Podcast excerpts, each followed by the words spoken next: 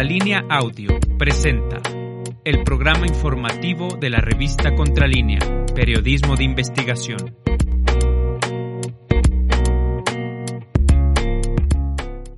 Hola, ¿qué tal? Buen día. Ya estamos en Contralínea, Periodismo de Investigación, este jueves 19 de mayo del 2022. Buenos días, Osimo Camacho. Buenos días, Erika Ramírez. Buenos días al auditorio. Muchas gracias por estar con nosotros. Entramos unos minutitos después. Tuvimos algunos problemas aquí, eh, pues técnicos, pero que ya están resolviendo nuestros compañeros de la producción. Estamos con mucho gusto aquí con ustedes. Así es. Y hoy estuvo Nancy Flores en la conferencia de prensa matutina del presidente Andrés Manuel López Obrador, tratando diversos temas. El presidente respondió sobre estos albergues que hemos ya dado cuenta de Rosy Orozco, en donde pues eh, se violaron sexualmente a tres pequeños, tres menores de edad víctimas de trata por otros eh, eh, dos eh, adolescentes víctimas de trata. Hemos hablado de las irregularidades en las que se están, en las que están estos albergues, estos supuestos refugios de la exdiputada panista. Y bueno, ya el, presidente hoy se pronunció al respecto,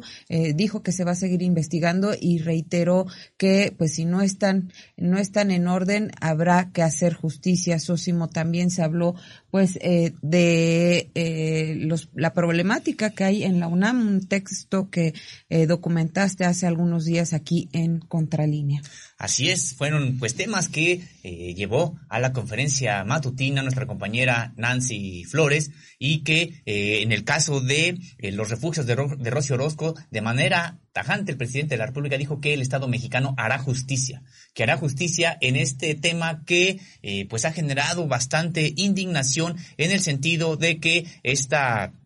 exlegisladora panista recibió recursos de los gobiernos sí, del, del, Partido Acción Nacional, también de los gobiernos del Partido Revolucionario Institucional cuando estuvieron en la presidencia de la República, para supuestamente atender a niños víctimas de trata de personas y resulta que estaban en refugios donde eran revictimizados y donde incluso había agresiones sexuales. Y con respecto de lo de la UNAM, el presidente de la República dijo que respeta la autonomía universitaria, pero es bueno que se ventilen este tipo de irregularidades. Nancy Flores tuvo la oportunidad de preguntarle al presidente acerca de este equipo que eh, compró o debió de haber comprado la UNAM con una empresa estadounidense que le pagó por adelantado la UNAM en dos ocasiones y en ninguna de las dos este esta, esta corporación, Arrari Corporation Inc., le entregó a la universidad lo que eh, ya la, se le había pagado, con mucha responsabilidad de parte de la UNAM, porque cómo es posible que haya pagado por adelantado y dos veces un equipo que nunca se le entregó. El presidente eh, dijo que no tiene nada contra la UNAM, por el contrario, reconoció la calidad y reconoció la importancia de esta Universidad Nacional Autónoma de México y señaló que es bueno que se ventilen este tipo de hechos irregulares porque de lo que se trata es de que cesen. Y también se tocaron otros dos temas importantes que hemos trabajado ya aquí en la revista Contralínea, que tiene que ver sobre esta eh, rebelión que hay en la Sala Superior del Tribunal Federal de Justicia Administrativa. Más adelante Nancy Flores nos dará detalles sobre esto y el presidente agregó un tema más a las preguntas de nuestra compañera y que tiene que ver sobre Vitol, esta empresa estadounidense que sobornó a ex eh, funcionarios de petróleos mexicanos y pues que no había llevado un juicio en Estados Unidos, pero no quería dar los nombres de estos eh, personajes de la petrolera que habían recibido sobornos por parte de esta empresa estadounidense, socio. Así este, dos temas también muy importantes, como bien comentas, el de este Tribunal Federal de Justicia Administrativa, en el que el presidente confirmó que sí debería también de reunirse el secretario de Gobernación con la otra parte en este conflicto para escuchar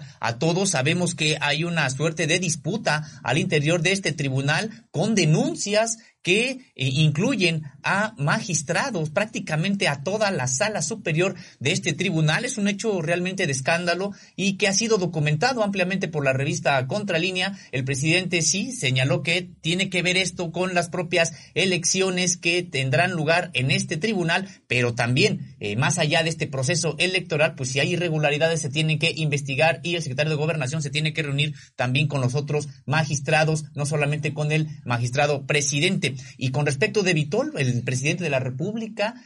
eh, sacó a colación este tema, esta investigación que también ha eh, llevado contra línea, que reveló contra línea estos sobornos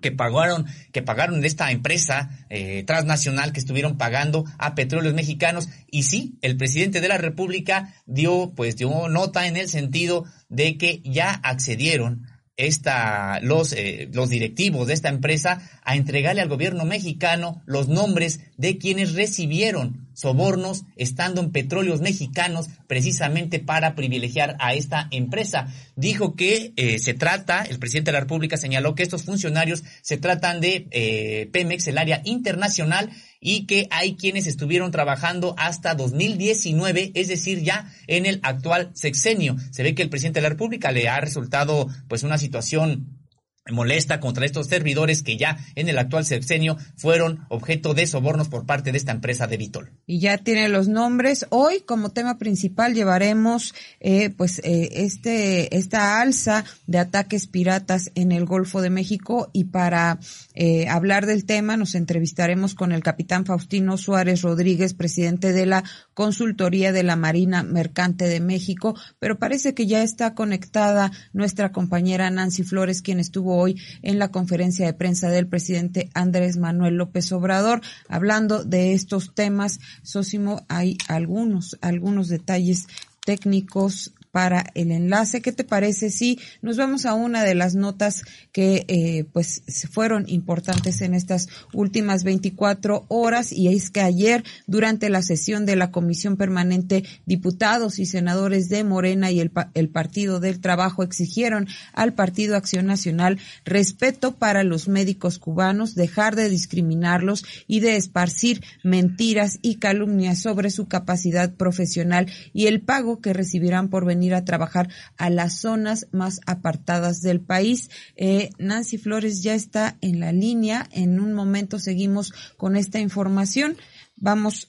hay, hay, hay problemas técnicos. Seguimos con, con esta información de la Cámara, de la Comisión Permanente que se lleva, que se llevó a cabo ayer. El grupo mayoritario y sus aliados salió al paso de las afirmaciones de panistas, entre ellas de la senadora Kenia López Rabadán, quien armó un escándalo porque no se le permitió excederse en el tiempo en tribuna y sostuvo que el gobierno del presidente Andrés Manuel López Obrador destinó 255 millones de pesos para el pago de sueldos de 585 supuestos doctores cubanos que contrató durante la pandemia de COVID-19 y aseguró que ello significa que cada médico ganó 140 mil pesos al mes, dijo la misma cantidad que a su juicio se pagará a los 500 médicos que vendrán de La Habana, de acuerdo con el convenio firmado por el presidente Andrés Manuel López Obrador con el gobierno de Miguel Díaz Canet.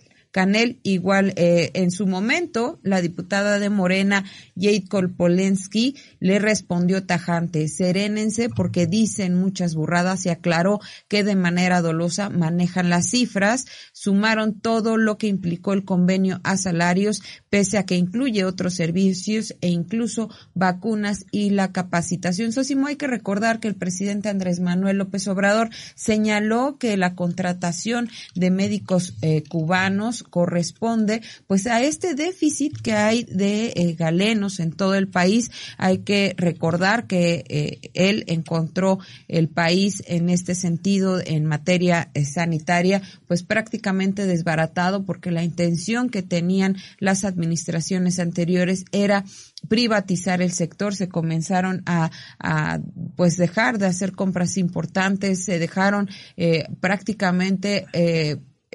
clínicas y hospitales en obras en obra negra, cuestión que, que ha pues impedido que, que el avance en la atención sanitaria pues sea plena, pero pues se han también dado muchos avances con toda la reconfiguración que tiene el sistema, sistema sanitario actualmente y pues con la participación de estos médicos cubanos que hay que eh, comentar. Ellos eh, como, como sistema, como gobierno tienen pues esta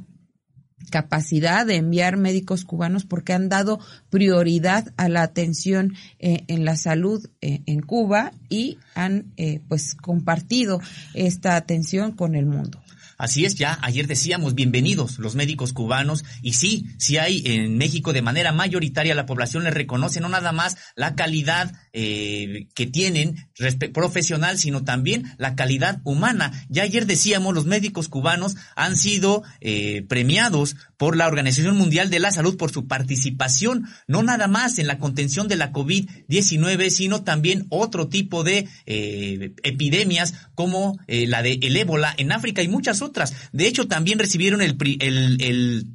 el premio de, a la paz de los pueblos en Estados Unidos, además esta, esta brigada médica cubana, eh, por la calidad de sus servicios y porque, recordemos, los médicos cubanos en esta, en esta, en esta pandemia participaron, colaboraron con 40 países, y este premio de los pueblos fue otorgado por 100 organizaciones y más de 400 mil personas que decidieron que el premio tendría que ser para los médicos cubanos. Bienvenidos los médicos cubanos. Sabemos que aquí la derecha está escandalizada porque eh, en realidad lo que no perdonan, no le perdonan a Cuba es su resistencia, ni que son un ejemplo de eh, cómo un país latinoamericano puede generar salud digna y universal para toda su población. Pero ya tenemos en la línea a Nancy Flores, agradecemos mucho a Nancy que haya podido conectarse. Ella estuvo presente en esta conferencia eh, de prensa matutina celebrada en el Palacio Nacional, específicamente en el Salón Tesorería. Buenos días, Nancy Flores. Te saludamos aquí desde el estudio de Contralínea. Buenos días. Tuvimos la oportunidad de preguntarle al presidente Andrés Manuel López Obrador acerca de estos temas que tanto nos interesan. El primero de ellos que le planteamos al presidente fue nuevamente el de los refugios de Rocío Orozco, entendiendo pues que en este expediente que nos ha entregado por parte de la Secretaria de Seguridad y Protección Ciudadana, Rosa Isela Rodríguez, se indica que la Procuraduría Federal de Protección a Niñas, Niños y Adolescentes está impulsando regularizar a estos albergues en vez de cerrarlos, con lo cual pues se legitimaría que sigan operando al momento actual eh, tienen bajo su custodia a 21 menores de edad y no se sabe cuál es su situación, eh, teniendo en cuenta que en el pasado pues los dejaban abandonados durante las noches y también los fines de semana, lo que propició las tres violaciones eh, sexuales contra tres menores de 7, 9 y 11 años en estos refugios y que pues el caso sigue impune. El presidente López Obrador indicó que es muy bueno que se siga reiterando este tipo de casos porque lo que tiene que prevalecer es la justicia y que si estos albergues no están cumpliendo con su función, lo eh, lo que se debe de hacer es cerrarlos. Así lo dijo eh, de forma tajante el presidente López Obrador, indicó que sí, que en esta mesa institucional que existe en la Secretaría de Gobernación, donde participa también la Secretaría de eh, Seguridad Pública y también otras instancias, pues se revisará el caso. Ha dicho el presidente López Obrador que es de su compromiso, el compromiso del Estado mexicano, revisar este caso y que no se les regularice pues como estaba ocurriendo a estas fechas, de que eh, sea la Procuraduría Federal de Protección a Menores la que esté tomando esta decisión. También indicó el presidente López Obrador que, eh, pues en este caso y en todos los casos de eh, presuntas irregularidades de violaciones a derechos humanos, se revisarán para que se pueda hacer justicia en este en estos casos y comentó el tema de una eh, migrante que está detenida en Tamaulipas. Dijo que, eh, pues a propósito de este tipo de temas, pues sí se revisó el asunto y eh, se confirma que esta persona fue acusada y torturada sin que realmente fuera culpable. Por tanto, conminó al gobernador de Tamaulipas a que hoy mismo la libere. Esto fue lo que indicó el presidente López Obrador en estas temáticas y sobre todo resaltar pues que eh, se sigue abriendo la puerta a que se este pues juzgue este caso de Rocío Orozco y sobre todo que haya justicia para las víctimas. Así es, Nancy Flores, te saluda Erika Ramírez y bueno, eh, el presidente eh, manifestó que este tema va hacia la justicia. Esperemos que así sea, que se, que realmente haya justicia para estos menores de edad que fueron abusados sexualmente en estos albergues de la exdiputada panista Rocío Orozco. Otro de los temas que tocó, que se tocó en esta conferencia de prensa matutina del presidente Andrés Manuel López Obrador y del que preguntaste sobre pues esta rebelión que hay en la sala superior del Tribunal Federal de Justicia Administrativa. El presidente López Obrador dijo al respecto que, eh, pues, en temas eh, donde está muy cercana la elección y en este caso, pues, en, enero próximo será cuando se designe al nuevo magistrado presidente del Tribunal Federal de Justicia Administrativa, se calientan muchísimo los ánimos y que eso puede estar propiciando parte de la crisis que se vive en este tribunal. Fue muy receptivo el primer mandatario mexicano a este tema, ha dicho, pues, ustedes siguen reiterando que son más de cuatro las eh, denuncias presentadas. Entonces dijo, se va a revisar, será el secretario de Gobernación, Adán Augusto López Hernández, quien revise de forma exhaustiva este tema, porque dijo, sí preocupa que un tribunal eh, de esta naturaleza pues esté enfrentando este tipo de conflictos. Nosotros estamos alertando desde hace eh, más de un mes acerca de este asunto y que estaría a punto de reventar ahí en el Tribunal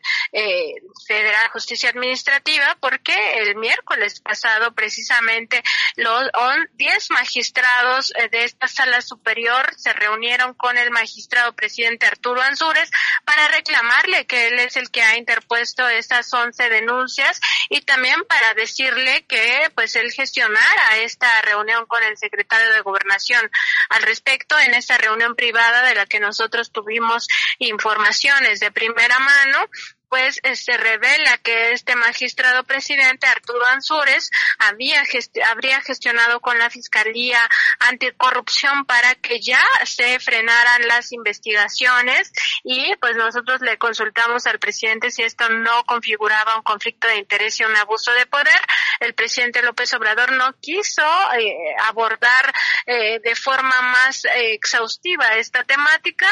porque advirtió pues que se trata de un organismo eh, autónomo y en ese sentido pues simplemente dijo que sí se va a revisar el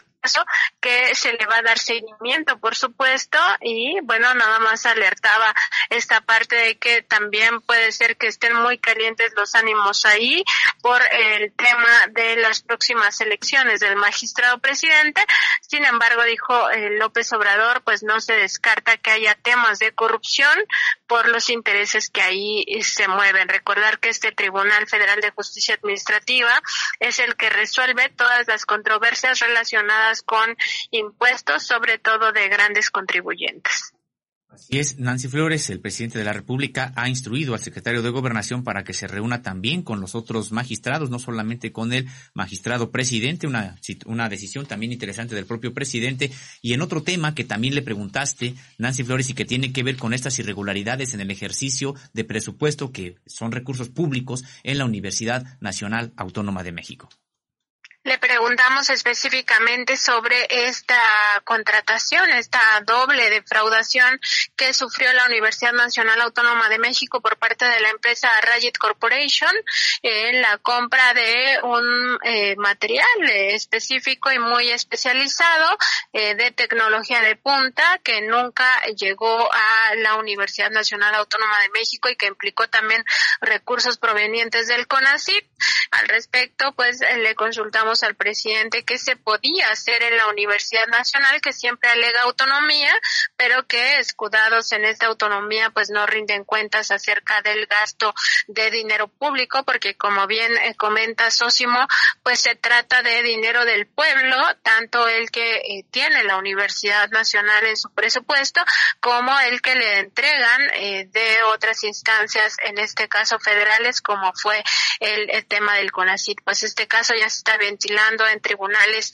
de Estados Unidos. Y bueno, al respecto, el presidente López Obrador dijo que todas las instituciones deben rendir cuentas, que la transparencia es la regla eh, de oro de la democracia y por tanto, pues ha conminado nuevamente a la Universidad Nacional Autónoma de México a ejercer eh, de forma efectiva y pues sin actos de corrupción su presupuesto. También ha dicho el presidente que se respeta la autonomía y que será la propia Universidad Nacional Autónoma de México la que tenga que eh, rendir cuentas por eh, su propia iniciativa. Eh, sin embargo, dijo, bueno, pues ya es momento de que la UNAM, como la institución que es y que todos queremos, empiece ya a rendir cuentas. Indicó el presidente López Obrador que también pues se le ha hecho una crítica desde la propia presidencia a esta Universidad Nacional que ha sido tergiversada por algunos medios de comunicación, pero que en realidad lo único que se quiere es que esta universidad pues opere de la manera eh, pues para la que fue creada, que es formar a profesionistas eh, para todos los ámbitos que requiere la sociedad. Dijo López Obrador que pues en este caso incluso la universidad se ha resistido a regresar a clases presenciales y pues que forma parte de todo este pensamiento neoliberal que fue privando poco a poco en esta Universidad Nacional Autónoma de México que dijo tanto queremos. Eh, por tanto, eh, también criticó en este mismo contexto que sea la universidad el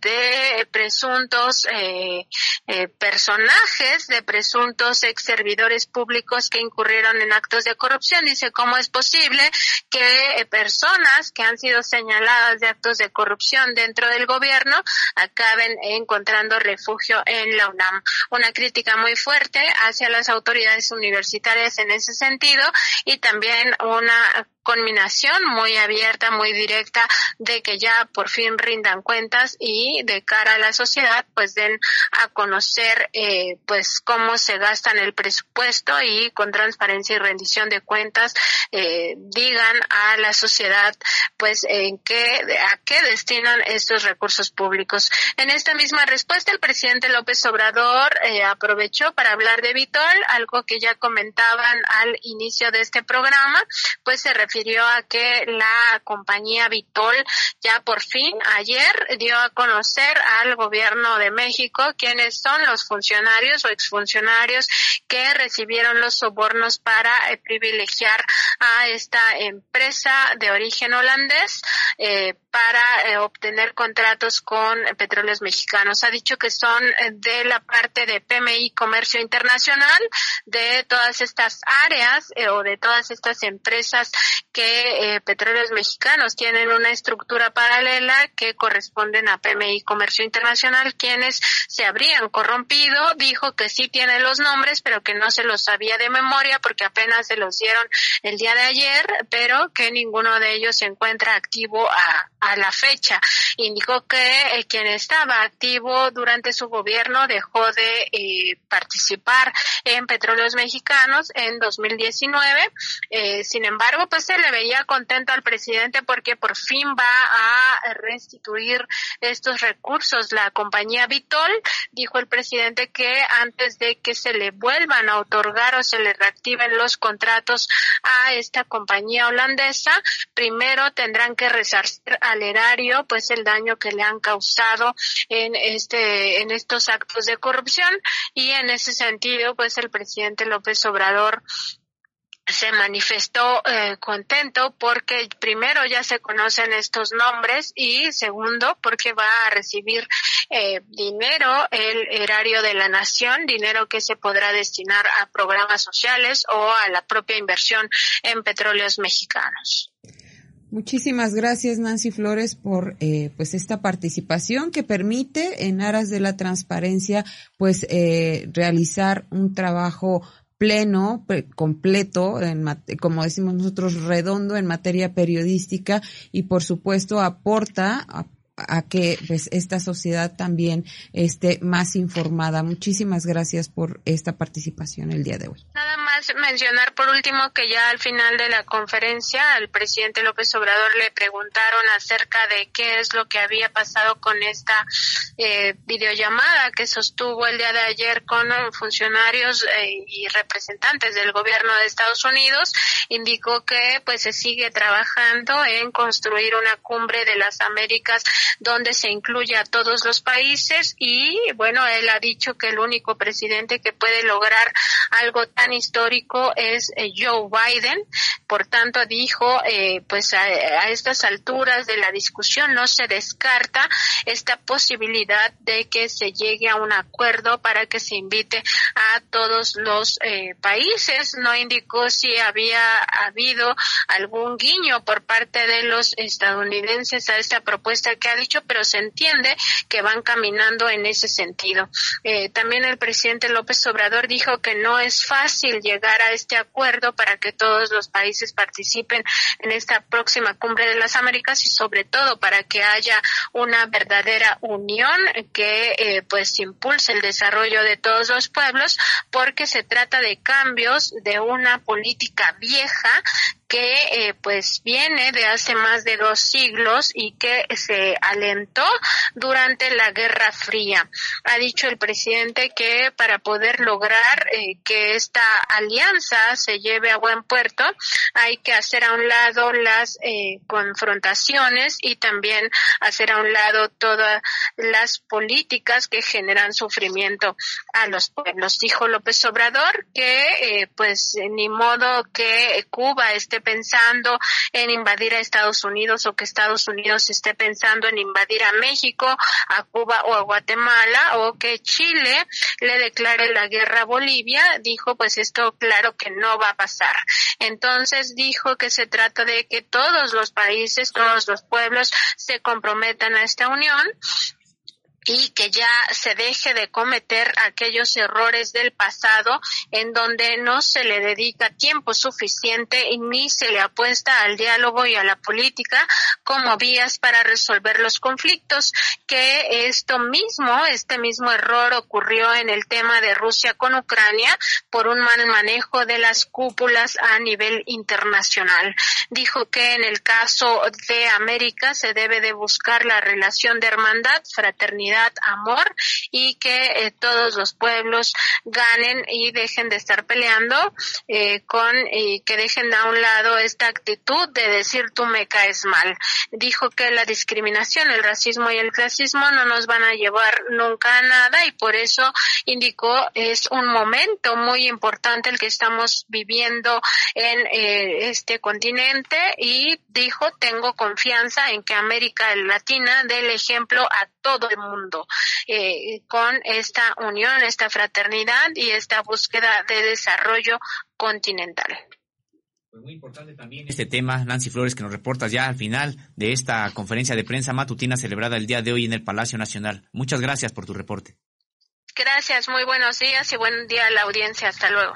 Pues ahí está, Erika Ramírez, ese tema también muy importante que tiene que ver con la próxima eh, cumbre de las Américas que eh, habíamos eh, señalado ya esta, pues esta falta de autoridad moral realmente de Estados Unidos para decir quién puede entrar o no a esta cumbre alegando una supuesta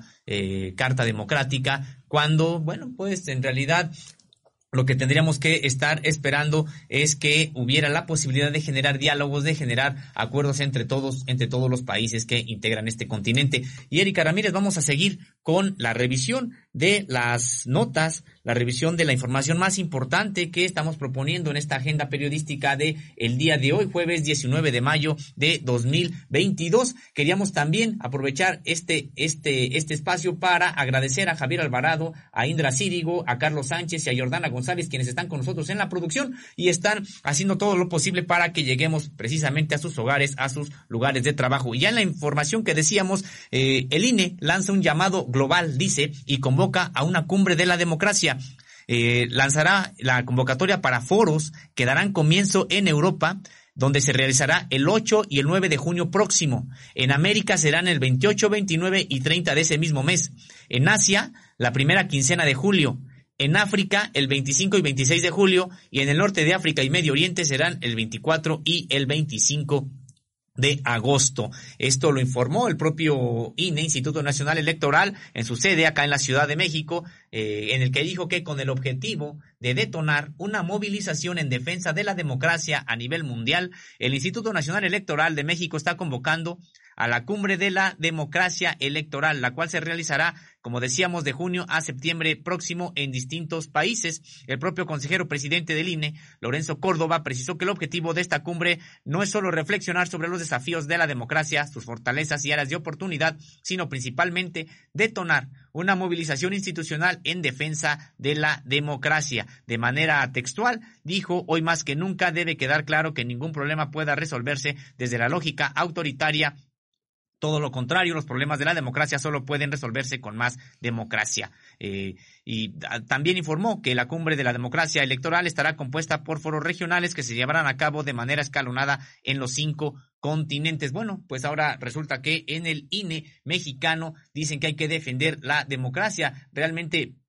Erika, no puedo dejar de eh, señalar, pues también hacer este comentario de que el INE en México avaló durante varias elecciones procesos irregulares, por decirlo menos, algunos abiertamente fraudulentos, y que ahora, cuando se han sido cuestionados en las prerrogativas y también en la conducta política que han tenido, ahora resulta que eh, salen muy democráticos los actuales consejeros del el INE. Pero tenemos un video de cómo fue que se anunció esta realización de foros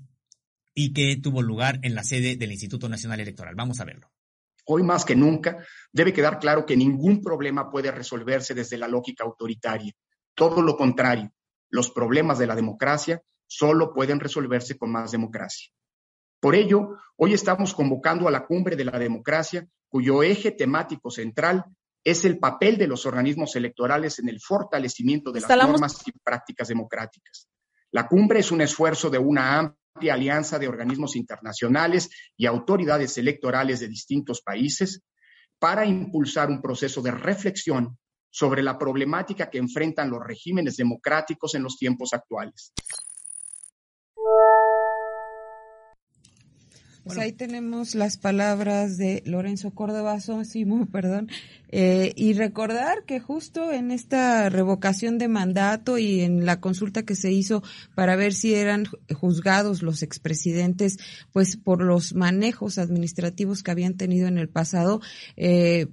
pues tampoco se hizo mucho en el INE para esta participación. No, el, asunto del sabotaje al proceso de democracia participativa que se intentó hacer o se hizo el, en, hace unas semanas, hace unos meses, y que se realizó este ejercicio a contracorriente del propio Instituto Nacional Electoral que argumentaba que necesitaba más presupuesto, nunca estuvo dispuesto a revisar sus gastos onerosos de, sobre todo de esta cúpula del Instituto Nacional Electoral, e insistir también en esta parte, Erika, en el sentido de que este mismo organismo eh, realmente aceptó la, el resultado electoral de 2018 porque fue masivo, porque fue abrumador y porque no había espacio para que pudieran avalar un fraude como lo hicieron en las ocasiones anteriores. Entonces, y ahora resulta que son muy democráticos. Realmente, eh, bueno, ojalá que haya la posibilidad de que con una reforma electoral que ya se ha anunciado en este país, que se sane esta institución y, se, México, y México se dote de un organismo realmente autónomo, un organismo realmente democrático que garantice las elecciones libres y el voto libre y secreto en este país. Así es, y en otra información, después de anunciar que la Suprema Corte de Justicia de la Nación produjo junto con Televisa una serie de televisión para sensibilizar sobre el tema de los feminicidios, narrando el caso del asesino serial conocido como el caníbal de Atizapán. El ministro presidente Arturo Saldívar rechazó las acusaciones de que el Poder Judicial de la Federación esté obstaculizando la solución del caso Ayotzinapa. Afirmó que el programa de televisión es un producto cultural que tiene como finalidad crear conciencia sobre la violencia de género y comparó a la serie con los murales plasmados en la sede del máximo tribunal. La Corte eh, pues eh, ha sido, eh, patrocinó esta serie, así como patrocinó los murales, estos murales los pagó la Corte, el mural de Santiago Carbonel lo pagó la Corte, el de Rafael Cauduro también, y la serie está patrocinada por este Poder Judicial. Vamos a ver qué dijo con respecto a la eh, búsqueda y al caso de los 43 estudiantes desaparecidos de la Escuela Normal Rural Raúl Isidro Burgos de Ayotzinapa Guerrero. No hacemos trabajo sucio, nosotros hacemos nuestro trabajo. Yo creo que no hay una función más noble en el servicio público que defender los derechos humanos de las personas, sobre todo de los más pobres, de los más olvidados, de los marginados, no creo que haya una función en el servicio público que implique mayor honra y mayor privilegio que defender los derechos. Muchas gracias. Pues estas fueron las palabras del ministro presidente refiriéndose a esta situación en la que señala que eh, lo que hacen los eh, integrantes de esta Suprema Corte de Justicia es defender los derechos. Importante estas aclaraciones que hace sobre el caso Ayotzinapa y creo que la sociedad y en términos generales estará atenta a los avances en esta investigación. Hemos considerado que hay la coyuntura para que se empiece o se resuelva probablemente por primera vez en mucho tiempo un crimen de Estado de tantos que se han cometido en esta nación y que probablemente hay la posibilidad de que se resuelva, de que se sepa qué fue lo que pasó con los estudiantes y que se castigue a los responsables, sobre todo aquellos servidores públicos que ahora sabemos por esta investigación que ha realizado el grupo interdisciplinario de expertos independientes que participaron elementos de las secretarías de Marina y de la, de la Defensa Nacional, al menos, entre otros, pues otras, otras dependencias, en la creación de un escenario para justificar lo que eh, justificar la entre comillas verdad histórica y crear una verdad alternativa, engañar a la sociedad y decir que los muchachos habían sido incinerados todos ahí en el basurero de Cocula y después sus restos habían sido lanzados a el río San Juan, una suerte de decir ya no los busquen, eso fue lo que pasó y no hay más involucrados que los a los, los eslabones eh, finales de la cadena que ya habían detenido tanto del narcotráfico como de funcionarios públicos. No, el asunto se está demostrando que escaló y muchas de esta creación, de este escenario sobre lo que aconteció en Iguala, solamente pudo haber sido creado con la eh, anuencia, con la cobertura de los más altos cargos en este país, incluyendo el presidente de la República, en ese entonces Peña Nieto, y también los titulares de la Secretaría de Marina y la Secretaría de la Defensa Nacional. En otra información, este programa de jóvenes construyendo al futuro tiene una nueva modalidad que empezará a aplicarse en el Estado de México y es que empezarán a buscarse de manera directa casa por casa a los jóvenes que estén en esta situación de que no han tenido acceso a un trabajo y no han tenido acceso tampoco a la educación media superior o superior para que sean incorporados a este, a este programa. A partir de ayer, esta estrategia Constructores de Paz eh, comenzó a operar en seis municipios del Estado de México para colocar a los jóvenes, eh, como dicen ellos, en el centro de atención, particularmente aquellos que viven en las colonias con alto índice de violencia o que no han tenido la oportunidad para estudiar o trabajar. Esto lo informó el subsecretario de Empleo y Productividad Laboral, Marat Bolaños López. Al dar inicio a las actividades en este municipio de, de Naucalpan, Bolaños López explicó que se trata de la suma de esfuerzos entre las Secretarías del Trabajo, Seguridad y Bienestar con los gobiernos estatales y municipales para recorrer 50 municipios prioritarios del país y tocar puertas casa por casa, empresa por empresa, para invitar a las y a los jóvenes de 18 a 29 años y, a nuevos centros de trabajo a que acudan a las oficinas móviles del programa Jóvenes Construyendo el Futuro, donde encontrarán una oportunidad de capacitación para el empleo. En el Estado de México, detalló, serán los municipios de Naucalpan, Tlanepantla, Tultitlán, Nezahualcóyotl, Ecatepec y Chimalhuacán, donde se aplique la estrategia a través de un ejército de brigadistas que todos los días salen ya a caminar por las calles en búsqueda de jóvenes que quieran construir, dicen ellos, el futuro. En compañía de la secretaria de Seguridad y Protección Ciudadana, Rosa Isela Rodríguez Velázquez, y del gobernador del Estado de México, Alfredo del Mazo Maza, anunció que en los tres años que lleva este programa construyendo, este, Jóvenes Construyendo el Futuro en el Estado de México, se atendió a 180 mil 390 personas. Pues veremos ahora esta estrategia dentro de jóvenes construyendo el, el futuro que pueda incorporarse a más eh, hombres y mujeres de entre 18 y 29 años a eh, programas de capacitación y esperemos que este programa no solamente se quede en estos municipios del Estado de México, sino que tenga la oportunidad de por lo menos eh, funcionar en aquellas zonas con mayor índices de violencia. Así es, parece que tenemos ya un video sobre este tema, vamos a verlo. Es a través de esta instrumentación del programa que buscamos eh, que podamos construir así las condiciones para la pacificación del país a través de la justicia a los jóvenes. Decirles que ya tenemos eh, resultados eh, positivos que han avanzado justo y que se han estado demostrando, como el presidente también lo ha expuesto justo en las conferencias matutinas, y decirles que vamos poco a poco también avanzando mes con mes, que de lo que se trata es que pues vayamos abriendo nuevos espacios para los jóvenes, Ahora sí que hasta que la justicia se nos haga costumbre. Hasta que la justicia se nos haga costumbre, dice este funcionario del gobierno federal, que pues hace juego con las palabras del presidente Andrés Manuel López Obrador en el sentido de el compromiso que se tiene con la juventud en México. Y también lo que ha dicho el primer mandatario es arrancar este semillero que tenían los eh, grupos de la delincuencia organizada para eh, pues delinquir este este semillero de jóvenes que no tenían un futuro ahora pues el, se está abriendo esta oportunidad para que dejen de participar en, en este tipo de, de actividades ilícitas o delincuenciales, pero pues vamos, vamos a seguir, vamos a seguir muy al pendiente de este tema y de la información que se genere, por supuesto, en otro en otro tema, pues ya autoridades federales de Colima iniciaron la transición del sistema de salud al IMSS Bienestar, el secretario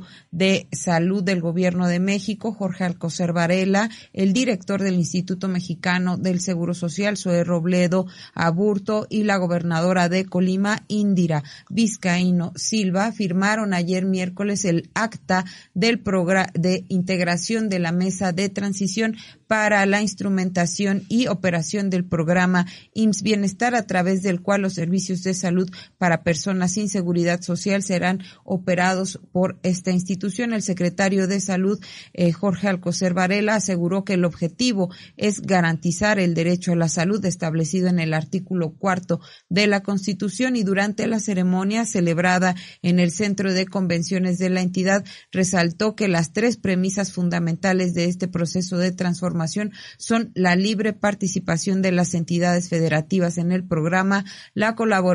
colaboración voluntaria del personal sanitario y la continuidad de la atención médica durante este proceso. Asimismo, pues eh, se resaltó el trabajo que hay en los laboratorios biológicos y reactivos de Birmex y eh, pues eh, se, se habló de esta transición que es importante y que ya se había anunciado en la conferencia de prensa del presidente Andrés Manuel López Obrador, esta suma de eh, entidades. Hay que recordar que Nayarit fue la primera entidad, el primer estado que comenzó con esta transición a la federalización del sistema sanitario. En San Luis Potosí también ya se están llevando acciones, al igual que en Tlaxcala, y ahora pues se firma esta mesa en Colima. Vamos a ver un video que tenemos para ustedes.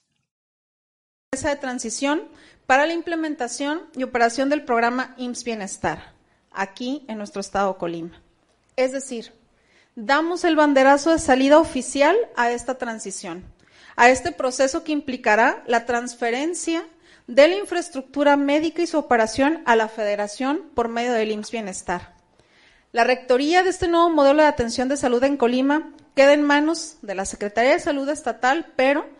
con el paso que hoy estamos dando, iniciamos un camino que nos permitirá subsanar las carencias con las que cuenta nuestro sistema de salud en materia de abasto de medicamentos, de carencia de especialistas y deficiencias en cuanto a infraestructura y equipamiento médico. Estaremos atentos a este proceso de federalización del sistema sanitario del el país y sobre todo a esta idea de garantizar la salud como un derecho universal para todas las personas, en, en contraposición a la salud como un, a un asunto de mercancía que era el modelo que ya había adoptado México y que esperemos que se rescate ahora para el bienestar de toda la población. En otra información, la manifestación de impacto ambiental del tramo 5 del tren Maya indica, según esta manifestación, que no se generarán impactos ambientales significativos. El proyecto es viable, entre comillas lo citamos, citamos textualmente, es viable ambientalmente y sus potenciales impactos podrán ser mitigados. Este documento fue realizado por el INECOR y el CONACIT y fue presentado eh, ayer miércoles para su evaluación ante la Secretaría de Medio Ambiente y Recursos Naturales, luego de que la semana pasada, eh, recordemos, un juez ratificó la suspensión provisional de las obras. Esta manifestación de impacto ambiental que se ha presentado el día de ayer ante la Semarnat apunta que los impactos se producirán en la etapa de preparación del sitio y construcción, mientras que en la etapa operativa y de mantenimiento serán mitigables. Eh, de manera textual dice, dentro de los impactos observados debido a la realización del proyecto, destacan aquellos relacionados con el agua, en particular los relacionados con los procesos hidrológicos que resultan de la posible interacción en el tramo 5 sur del trazo del proyecto con los sistemas cársticos, los cenotes, los flujos subterráneos y la posible afectación de la conectividad hidrológica natural. Este tramo, que va de Punta Tulum a Playa del Carmen, esto allá en el estado de Quintana Roo, tiene una superficie total de 516.758 hectáreas, de las cuales habrá cambio de uso de suelo en 485.78 hectáreas. De estas, en 97.24 hay selva mediana superinifolia, también conocida como bosque tropical, y 388 y 388.24 hectáreas en vegetación secundaria del mismo tipo de selva. Indica esta manifestación de impacto ambiental que se requiere poner atención al balance hídrico local, de tal manera que sea mínima la alteración de los escurrimientos superficiales, la reducción de las áreas de infiltración y de evapotranspiración, así como en el manejo de aguas residuales, aceites y combustibles para evitar que entren en contacto con aguas subterráneas. Este documento señala que el tramo se realizará o se realiza en una región con, eh, de manera textual, acentuada tasa de cambio de uso de suelo, que utilizará una fracción mínima de superficies con vegetación natural con buen grado de afectación y considera que el tren no favorecerá un incremento en las tendencias de deterioro ambiental histórico registradas a nivel regional. Refiere también que el sistema ambiental regional donde se ubica incluye una serie de hábitats ecológicamente relevantes que proveen de una gran cantidad de servicios ambientales y mantienen saludables los ecosistemas. Entre estos, los más importantes son los manglares y los humedales. La inversión en este tramo, recordemos, es de 31.501 millones 514 mil 606 pesos que han sido aportados por el gobierno federal y tendrá una extensión de 67 kilómetros de Playa del Carmen a Tulum. Es solamente, decíamos, esta, este tramo 5 del de Tren Maya, Erika. Así es importante que ya se haya presentado esta manifestación de impacto ambiental para que pues la ciudad, la ciudadanía, la, gente esté enterada de pues lo que dice este esta evaluación de lo que habrá en el tramo 5 de esta eh, obra tan importante para la administración del presidente Andrés Manuel López Obrador y en otra información el Instituto Nacional de Migración de la Secretaría de Gobernación localizó a 39 personas migrantes extranjeras en condiciones de estancia irregular escondidas en un hotel del estado de San Luis Potosí. Se trata de tres integrantes de un núcleo familiar, así como de ocho mujeres y 28 hombres adultos de origen transcontinental del Caribe, Centro y Sudamérica. Estas acciones derivaron de tareas de inteligencia y acciones de verificación llevadas a cabo durante la madrugada de ayer que permitieron identificar a 20 personas de Cuba, cuatro de Honduras, dos de Venezuela, dos de Colombia, ocho de Georgia, uno de República Dominicana y dos más de Tajikistán. El Instituto Nacional de Migración refrendó su compromiso por una migración segura, Sosimo, y bueno, creo que en este sentido habría que eh, retomar todo ese trabajo que se ha hecho por parte del gobierno federal y en específico del presidente Andrés Manuel López Obrador, ahora que dio su gira por Centroamérica, en donde pues ya se llegaron a compromisos importantes con los países centroamericanos para eh, pues llevar a cabo proyectos productivos, eh, comercialización entre, entre los países y pues sobre todo atender a esta población migrante que sufre realmente en su transitar pues desde su salida de sus países de orígenes y todo eh, lo que tienen que atravesar. Ahora está este caso, pero hemos visto otros en donde los migrantes sufren realmente y se han visto involucrados en eh, pues terribles accidentes desde eh, pues desde que salen hasta que están por aquí por eh, algunos estados de la República Mexicana. Así es, un fenómeno, como decíamos ya en otras ocasiones, muy complejo, un fenómeno mundial, eh, personas que se desplazan, que tienen que desplazarse de sus lugares de origen porque están siendo amenazados, porque son víctimas de violencia, porque son víctimas de pobreza, de miseria, eh, de persecución política, también por la destrucción ambiental de sus hábitats, es decir, eh, personas muy vulnerables que además en, este trayecto pues se encuentran con a veces poblaciones que las rechazan, con un discurso xenófobo que luego se transmite también por los medios de comunicación. Y pues convocamos a la empatía, a la empatía con estas familias, con estos niños solos a veces o con estas personas adultas, incluso mayores, que migran, que atraviesan en este caso el territorio mexicano con rumbo de eh, encontrar lugar en Estados Unidos, esta búsqueda de trabajo y de una vida mejor. Bueno, pues empatía con ellos y también esperemos que aquí las autoridades mexicanas los traten con eh, todo eh, la observación al respeto de sus derechos humanos y que poco a poco haya la posibilidad de que se generen las condiciones para que estas personas no se vean obligadas a migrar de sus lugares de origen. En otra información, Erika Ramírez, eh, resulta que la Bolsa de Nueva York cayó el día de ayer a niveles no vistos desde 2020. Hoy ya tiene un repunte importante, se está recuperando de acuerdo con la información que hemos estado revisando en los últimos minutos. Sin embargo, el día de ayer eh, fueron resultados decepcionantes de varias minoristas estadounidenses que hicieron temer afectaciones para el consumo y por lo tanto precipitaron este miércoles la caída de los índices en la bolsa de Nueva York en una jornada que analistas calificaron como una de las peores de 2000 desde 2020. Una caída del consumo eh, prende las alertas dado que el mercado interno en Estados Unidos representa dos terceras partes de la economía del país. El Dow Jones se derrumbó 3.57% a 31.490 unidades, su nivel más bajo desde marzo de 2021. El Standard Poor's 500, por su parte, perdió 4.03% y quedó nuevamente por debajo de los 4.000 puntos a situarse en 3.924.18 unidades. Fue la peor pérdida en un día para el Standard Poor's 500 desde junio de 2020. En tanto, el tecnológico Nasdaq se hundió 4.73% a 11.418.15 puntos, con lo que tocó su nivel de noviembre de 2020. Los grandes nombres de la tecnología también cayeron, es decir, Amazon perdió 7.16%, Apple 5.64% y Netflix 7.02%. Es decir, estamos viendo pues caídas importantes que se registraron el día de ayer, que por supuesto tienen también repercusión en la Bolsa Mexicana de Valores, que afortunadamente hemos visto que hoy se está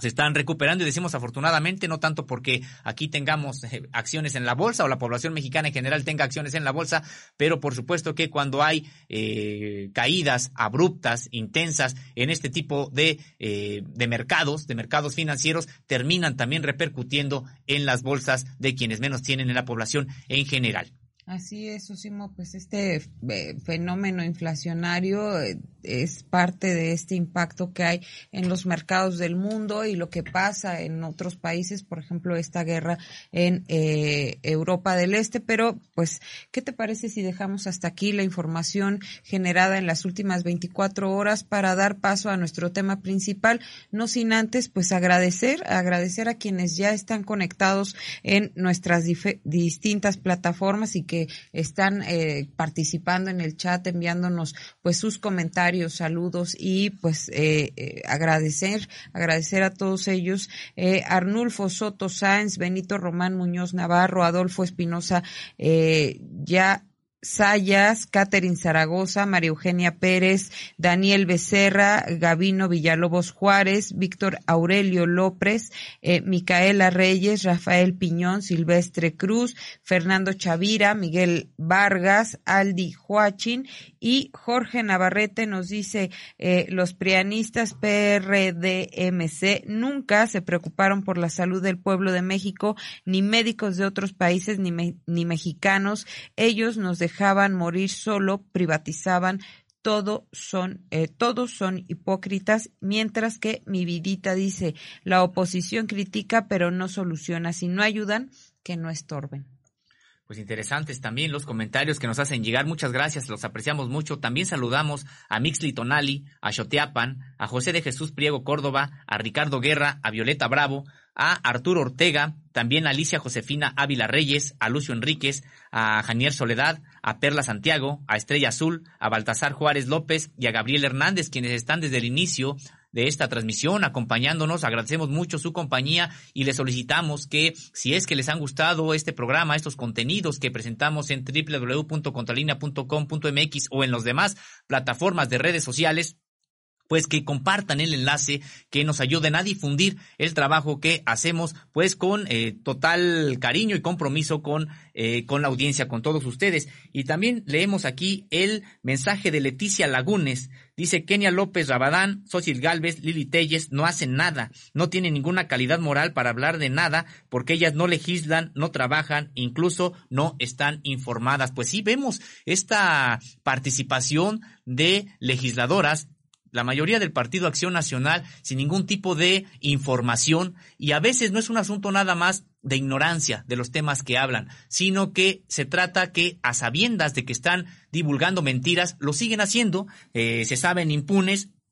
y pues ahora eh, se han cebado de manera eh, muy intensa en contra de estos médicos cubanos que vendrán a México, pues eh, a estas a estas legisladoras no se escandalizan cuando han entrado armas de otro país, por ejemplo, rápido o y furioso, cuando lo que nos envían son medios para hacer la guerra en el caso, por ejemplo, de Estados Unidos, y no hay ningún tipo de reacción de este tipo de legisladores y legisladoras, y ahora que lo que envían otro país hermano, latinoamericano, Cuba, lo que envía son médicos, bueno, pues hay un escándalo. Además, son médicos que van a tener a las comunidades más apartadas de este país, a donde no llegan los médicos mexicanos, porque no hay los suficientes gracias a las políticas que ellos avalaron, que ellos implementaron y que eh, depauperaron a todo el sistema sanitario. Entonces, pues sí, eh, eh, en, en, respuesta a esto viene este comentario que nos hace llegar Leticia Lagunes, coincidimos con ella totalmente. Ana Montes nos dice, el INE se debe dedicar a investigar a Lito Moreno y la enorme corruptela. Eh, creo que Lorenzo Córdoba está buscando hueso internacional, se está promoviendo. Pues sí, vemos ahora, como decíamos, a este Instituto Nacional Electoral preocupado por la defensa, dice él, de la democracia y para eso convoca a foros que se harán en varios países. Ya habíamos eh, leído aquí, dado la información sobre los países en los que tendrán lugar estas cumbres en las que eh, participan la propia organización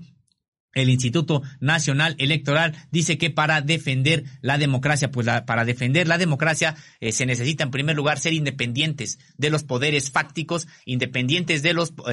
partidos políticos y ojalá que haya lugar para una reforma electoral el, en este, al, interior de este sistema político mexicano que venga a garantizar un organismo eh, electoral eh, austero, por lo menos con eh, sin este tipo de sueldos de prebendas que han comprado conciencias en este INE y que si ha reconocido los resultados de 2018, como decíamos, pues fue porque no tenía otra opción. La eh, ciudadanía mexicana había acudido de manera masiva a las urnas, había votado de manera clara por una de las opciones y el INE no le quedó otra más que aceptar esos resultados. No es porque fuera una institución realmente independiente y democrática. ¿Y qué te parece, Sosimo Camacho, si entramos ya a nuestro tema principal, esta investigación de nuestro compañero José Reyes, que nos habla pues de estos ataques de piratería contra embarcaciones en áreas de fondeo de los puertos del sur del Golfo de México y estas plataformas petroleras que se han incrementado durante los últimos tres años, de 2019 hacia la fecha, hacia este año, habrían ocurrido 200 atracos. Yo creo, Sosimo, que esta es otra forma, eh, pues ante, ante este, esta reconfiguración que se le ha dado a todo el sistema eh, de producción de petróleo y que les han quitado, pues, esta fuente de negocios que significaba el guachicoleo, eh, los delincuentes que, se dedican a, a robar este pues material tan importante, este energético tan importante, han buscado otras formas de eh, seguir eh, robando, seguir eh, asaltando a la petrolera y ahora lo hacen por mar como pues sí, a través de este eh, trabajo de piratería que uno pues eh, pensaría que solamente ya se daba a través de los sistemas electrónicos y que la piratería tenía que ver con eh, la duplicidad ilegal de algunos materiales, pero pues no, los piratas siguen ahí, los piratas que pues aparecían en los cuentos no lo son tanto y en México están pues sí, extrayendo el petróleo en las plataformas, de las plataformas. Así es, y se trata además de estos piratas que uno podría pensar que los piratas en alta mar son hechos ya del pasado, que quedaron ya en la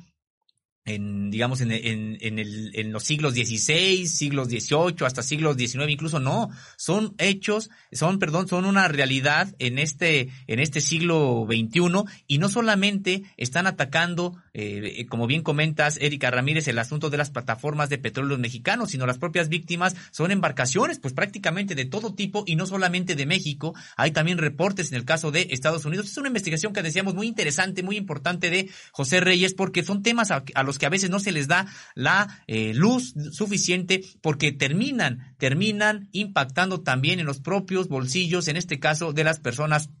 comunes y corrientes, no necesitamos vivir en las zonas costeras o tener trabajos relacionados con los trabajos en alta mar, sino que terminan también afectando la propia economía, en este caso de México. Estos ataques de piratería contra embarcaciones en áreas de fondeo de puertos del sur del Golfo de México y plataformas petroleras se han incrementado durante los últimos tres años. De 2019 a la fecha han ocurrido alrededor de 200 atracos. Es una cifra no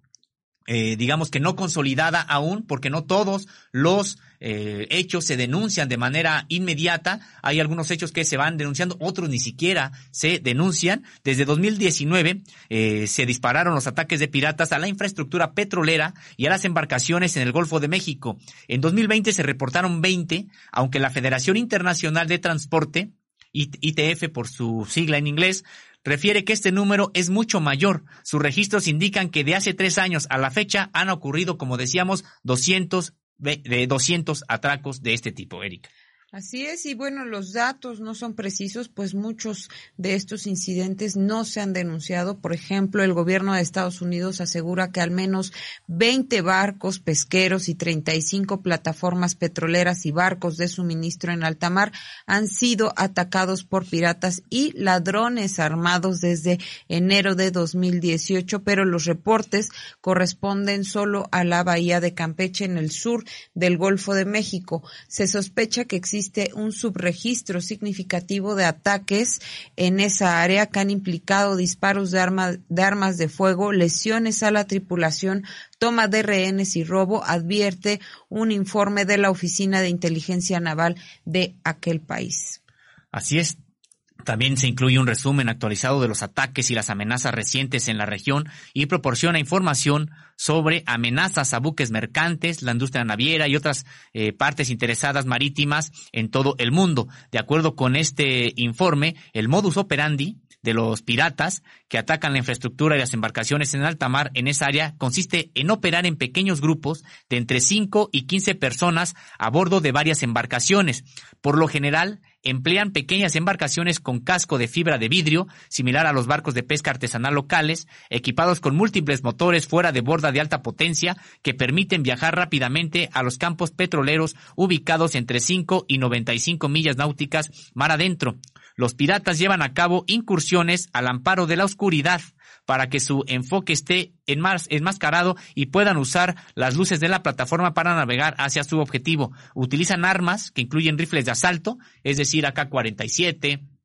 R-15 o Barrett, escopetas, pistolas, machetes, cuchillos y herramientas, así como el uso de la violencia para asegurar el cumplimiento y prevenir la resistencia que pudieran encontrar. Oye, pero es que tú vas el, eh, hablando de este tema y uno se va imaginando eh, pues estas escenas que remiten a estas eh, pues historias viejas de la piratería, de, de cómo estas pequeñas embarcaciones asaltaban a las más grandes y eh, salían prácticamente corriendo, ahora pues ya eh, equipadas, super equipadísimas con varios motores y pues eh, altamente armados con estas armas eh, tan sofisticadas como el Barrett, que en algún momento me platicaban que esta arma podría incluso derribar, por ejemplo, una aeronave y en esta ocasión pues están siendo utilizadas para eh, pues sí, para robar las embarcaciones. Con 16 años de experiencia como navante, navegante, el inspector de la Federación Internacional de Trabajadores de Transporte, Enrique Lozano Díaz,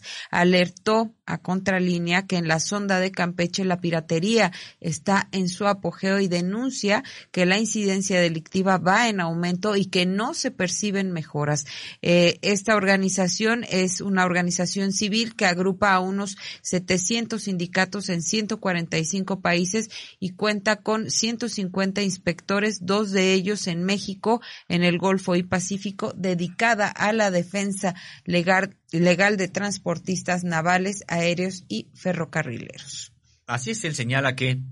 Solamente en 2021 hubo cerca de 60 atracos a pescadores, plataformas y embarcaciones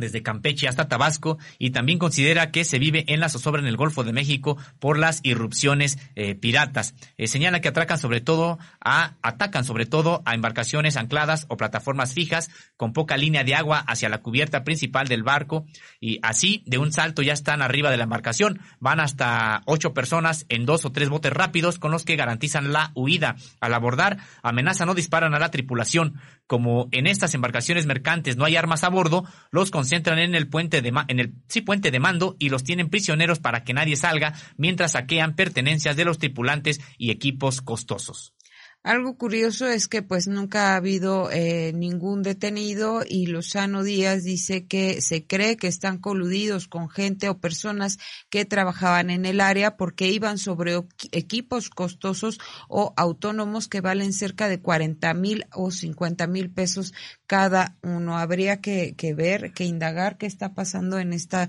situación y en 2020 la Secretaría de Marina instrumentó el programa Refuerzo Zona que de tenía embarcaciones en espera de turnos, cargas o contratos y las concentraba en un área de anclaje de fondeo donde estaban permanente patrullando. Al respecto, el Lozano Díaz asegura que incluso en esta área protegida hubo atracos. Sí, importante señalar que quien está a cargo del el cuidado de la zona marítima exclusiva de este país es la Secretaría de Marina. La Secretaría de Marina tiene funciones de defensa nacional, pero también de seguridad eh, pública, seguridad eh, naval en esta, en esta, en, esta, toda esta, que decíamos esta zona exclusiva eh, marítima económica de México y que han a veces en otros momentos han señalado la Secretaría de Marina que eh, pues es eh, mucho el, el, área que se tiene que vigilar y esperemos que estén ah, pues acatando estas instrucciones para que él eh, se garantice la seguridad en las costas y también en alta mar que pertenecen a este país. En un estudio de este fenómeno, la Universidad Marítima Internacional consideró como una zona de alto peligro de piratería al Golfo de México, cuestión que por la posición de seguros e inversiones no era nada bueno para este país. Si el problema se agrava, advertía que los aseguradores podrían cobrar una prima más alta para proteger a embarcaciones y plataformas que navegaran o se asentaran ahí. Una de dos, o las robaban o era gente de la pesca que tenían acceso a estas embarcaciones que son muy rápidas y cuando llegaban eh, la Armada de México ya tenían una o dos horas que había sucedido el atraco, apunta el Lozano Díaz. Y el experto también asegura que los piratas atacaban las embarcaciones vulnerables, indefensas, ancladas o fijas, que sabían que no tenían propulsión ni forma de escapar, no atacaban embarcaciones en movimiento, sino las que estaban fondeadas y asimismo afirma que nunca hubo ninguna detención, iban fuertemente armados con armas de eh, fuerte calibre y no era cualquier delincuente, llegaban a intimidar a los tripulantes y se llevaban toda la mercancía. Y hay casos relevantes, hay casos relevantes que nosotros podemos destacar en esta investigación de José Reyes. Entre los ataques más recientes figuran el 19 de julio de 2021, cuando ocho piratas abordaron la plataforma petrolera de Sandunga, propiedad de la naviera mexicana Goimar, dispararon al aire y saquearon mientras retenían a la tripulación en una zona de seguridad. Robaron equipos de respiración y de protección, cascos de buceo con cámaras, aparatos de comunicaciones y pertenencias de empleados. Eh, esto lo reportó Inside Crime, fundación dedicada al estudio de investigación de amenazas para la seguridad nacional en América Latina y el Caribe. Recordemos que los, los trabajadores llamaron de inmediato a la policía para denunciar a los piratas, quienes llegaron en un barco que se identificaba como si hubiera zarpado de Tabasco, pero las autoridades no llegaron hasta después de cuatro horas. Otro de los ataques fue el secuestro a manos de piratas del barco italiano Rema, que atiende a plataformas petrolíferas en el Golfo de México en noviembre de 2021. Este dejó a dos tripulantes heridos y participaron ocho piratas a bordo de dos lanchas pequeñas. También se registraron los robos del buque Sapura 3500 que opera una grúa de gran alcance y que navega bajo bandera de Panamá. De igual manera al Remington, una nave de suministro que navega con bandera mexicana y el Achivier, eh, navío de suministro con bandera de Banauto. Y el 26 de septiembre, eh, pasado, un grupo de piratas intentó asaltar la plataforma Cobán A y el barco Grúa Tolteca de la empresa Servicios Marítimos de Campeche, pero la tripulación del navío pudo resguardarse. Otra agresión contra obreros y tripulantes del buque y la plataforma ocurrió el martes 24 de noviembre eh, pasado a 14 kilómetros del puerto de frontera, donde hombres a bordo de una lancha ribereña intentaron abordar la plataforma Cobán A, la cual se encuentra junto al barco Tolteca. Aunque el reporte oficial del Centro de Coordinación y Apoyo a Emergencia señaló que no hubo actos violentos, pues los atacantes no lograron acceder al navío. El miedo se apoderó de la tripulación, que vía radio alertó de este ataque. Así es, Osimo Camacho. Eh, más adelante vamos a tener a uno de los expertas, expertos platicando de este tema, quien eh, también han documentado 14 ataques a buques de suministro y plataformas en alta mar durante la primera mitad de 2020. Solo tres ataques relevantes fueron reportados oficialmente en el mismo periodo por la jurisdicción de bandera extranjera del buque. Y durante el repositorio digital de la Universidad Marítima Mundial 2020,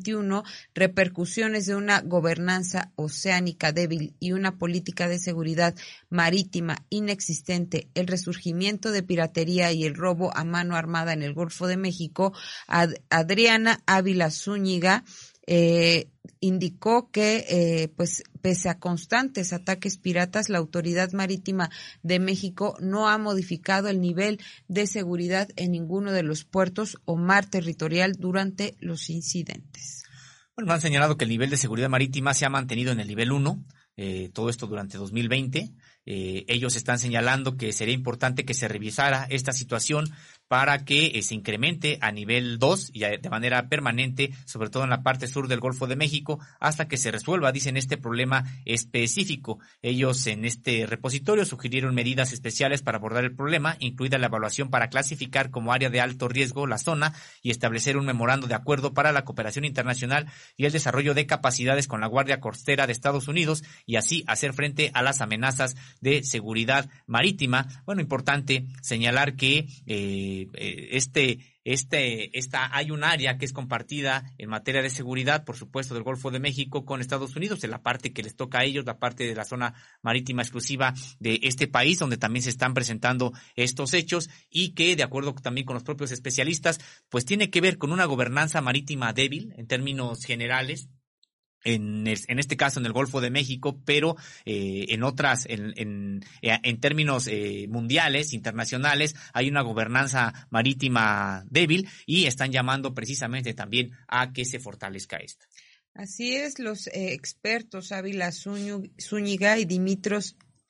Dalaklis, profesores de las universidades de defensa sueca y marítima mundial, indicaron que solo durante los primeros siete meses de 2020 documentaron 14 ataques piratas, pero solo tres de ellos fueron reportados a la Organización Marítima Internacional por la jurisdicción de bandera del buque atacado y no por México. Estos especialistas advirtieron que se sabe que se debe cumplir con la obligación por, parte de los estados de reportar ataques piratas a la OMI, pues es vital para mantener estadísticas transparentes y confiables y que son cruciales como primer paso en la cadena de respuesta para la asignación de recursos por parte de autoridades y organizaciones internacionales para enfrentar la piratería y yo diría que no solo para asignar eh, pues los recursos económicos necesarios sino también el personal que en este caso sería de la Secretaría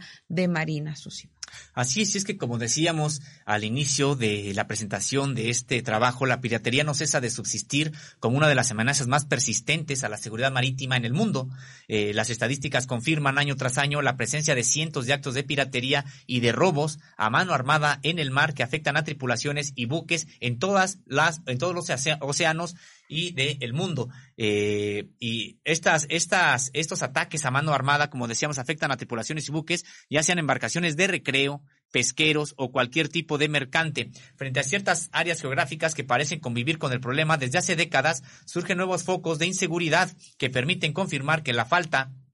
de seguridad en tierra firme suele ser el origen de la presencia de los delitos en el mar. Esto, Erika Ramírez también señalando eh, acerca de lo que eh, comentaban hace un, hace un momento, lo que habían comentado esos expertos, en el sentido de que se requería mayor trabajo a nivel alta mar. Bueno, eh, también hay quienes dicen es que la inseguridad en tierra firme termina repercutiendo en el mar, porque si estas personas encuentran refugio en tierra firme, encuentran la manera de vender los productos que ellos roban, encuentran la manera también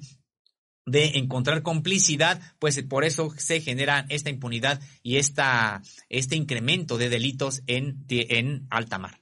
Y Sosimo me informan que ya está el capitán Faustino Suárez Rodríguez, presidente de la consultoría de la Marina Mercante de México, en enlace vía Zoom para pues hablar sobre este interesante tema, sobre esta investigación que usted puede encontrar a través de nuestra página www.contralinea.com eh, y que es autoría de nuestro compañero José Reyes. Vamos, vamos a platicar con el experto, el capitán Faustino Suárez. Buenos días, capitán.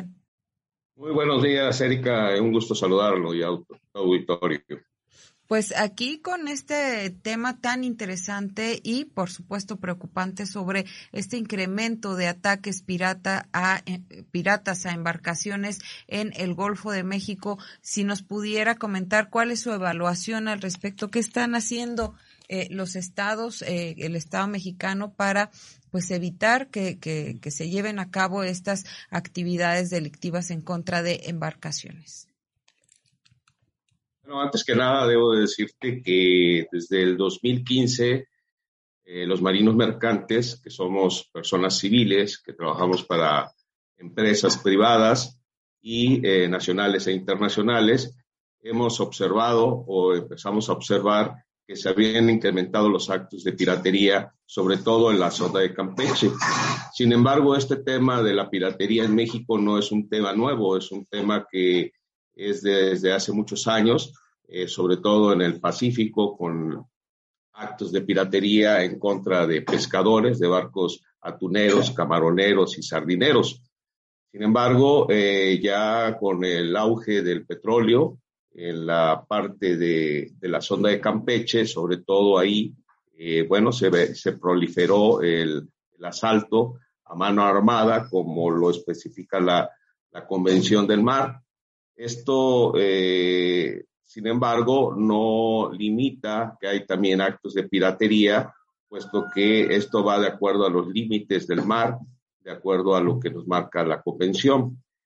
Eh, los marinos mercantes, eh, a partir de que vimos el incremento de estos actos, eh, pues lo denunciamos, lo denunciamos a, a, la autoridad